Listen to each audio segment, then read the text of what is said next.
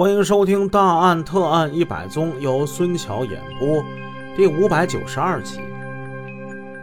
上回故事说到，黄泽康准备要开夜总会了。开了夜总会的话，就可以通过这个夜总会呀，结识很多权贵。这是丈夫的一个梦想，妻子是支持他的。家里的大事小事本来都是丈夫做主。很快，他们就开始投资兴办了一家叫“大富豪 KTV”。每天夜幕刚刚降临，大富豪门前那是车水马龙，人来人往。那些来往的人中，都是清一色的衣冠楚楚的、春风满面的啊，大腹翩翩、趾高气扬的有钱的大老板。他们有的呀，呃，西装革履，领带飘飘。当然呢，对外嘛，KTV，所以也有一些情侣携手漫步来这唱歌的。开业只是短短几个月，这家娱乐场所已经是声名远扬，生意啊越来越好。刘雨林根本没想到，哎，这门生意居然也能顺风顺水。望着整天忙忙碌碌、意气风发的丈夫，她不禁是深深佩服。哎呀！还是老公的眼光独到啊！他有独到的眼光，还有着过人的胆识。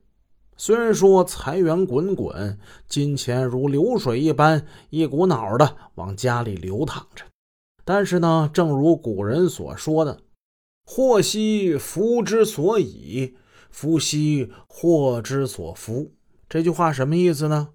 坏事吧，别怕。有的时候，这坏事呢，可能引发出好的结果；好事呢，你也别高兴的太早。好多这事儿吧，开始你看是好的，之后好事变坏事。哎，这是老子《道德经》上的一段话。这句话呢，很准的就应验在他们家身上了。善良的刘雨林，他做梦也没想到，随着大富豪的开业。黄泽康的堕落和自己的噩梦也是相继开始了。根据黄泽康的工作安排，刘雨林专心打理钢材生意，而黄泽康则专心经营大富豪 KTV。但是很快的，刘雨林便深感这大富豪是黄泽康给他自己安排的一个粉丝安乐窝呀。他自己整天就沉迷于花天酒地不说呢，还将在里边工作的两名女性服务员给发展成为自己的情人了。更要命的是，哼，服务员还怀上黄泽康的孩子了，这让刘雨林深感耻辱。但是面对黄泽康的出轨，他不仅不敢深究，他还得低三下四的哀求那两个服务员：“你们把胎呀给剁了吧，老板娘求求你们了，好不好？求人办事那么容易吗？得花钱。”老板娘赔上了一大笔青春损失费。那两个服务员要的挺狠呐，但是那也得给呀。不给孩子生下来那更麻烦。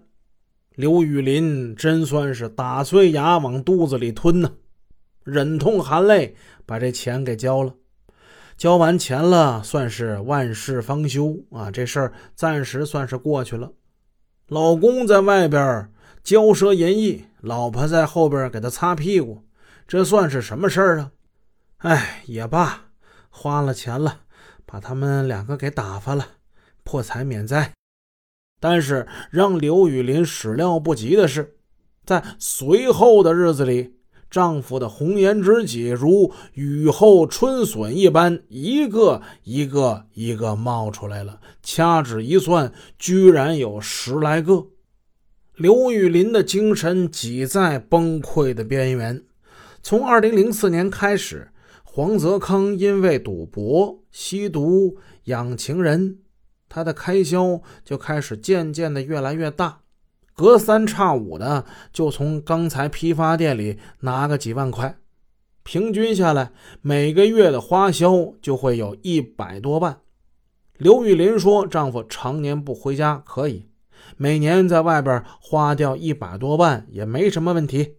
但是唯一让她不能忍受的是丈夫对自己的家庭暴力。有了情人以后的黄泽康，对自己老婆那是处处看不顺眼，动不动就对她拳脚相加，而且家暴接连升级，拳打脚踢那尚且算是轻的，哎，那要是在他发火的时候，身边要有什么东西的话，顺手就拿起来，也不管是什么东西，就砸向自己的妻子，根本是不顾后果。从二零一一年开始，丈夫对她的家暴次数明显增多，妻子越来越感觉到丈夫脾气变得越来越暴躁，几乎是沾火就着。只要他一回家，就对着这个黄脸婆妻子越看越不顺眼。妻子的一个动作、一个表情、一句话，都会让他火冒三丈。黄泽康心想：“我看你这么不顺眼，我怎么解决一下我这个烦恼呢？那我修理你一下吧。”就这样，一次次灾难深重的家庭暴力产生了。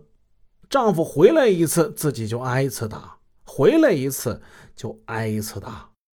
看见妈妈老是挨打，两个女儿曾经好心的劝妈妈：“干脆咱不过了，咱离婚，离婚算了。”他们呀，是真的为了妈妈担心，他们很怕黄泽康喝酒之后回来把妈妈给打死，打成残废。可是刘雨林呢，生来就是一个逆来顺受的个性，就是狠不下这个心呢。因为儿子啊，正是上初中的年龄，处于这个个性的叛逆期。这个时候，要是让儿子生活在一个单亲家庭，对儿子成长太不负责任了。所以，刘玉林只能是忍辱负重，维持着这个风雨飘摇的家庭。真正让刘雨林动了杀机的是2011年6月初的一次家庭暴力。那一次，黄泽康醉醺醺的回家之后。再次对妻子实施了暴力，这一次打得最惨，把刘雨林两根肋骨生生打断，一直打的刘雨林住进了医院。但纵使这样，黄泽康依旧是不依不饶，他甚至跑到医院对刘雨林放出了这样的狠话，他满嘴喷着酒气：“哎，我告诉你，啊。”总有一天，啊，你你把老子给惹烦了，老子把你还有你弟弟刘涛全他妈给灭了！你看我敢不敢？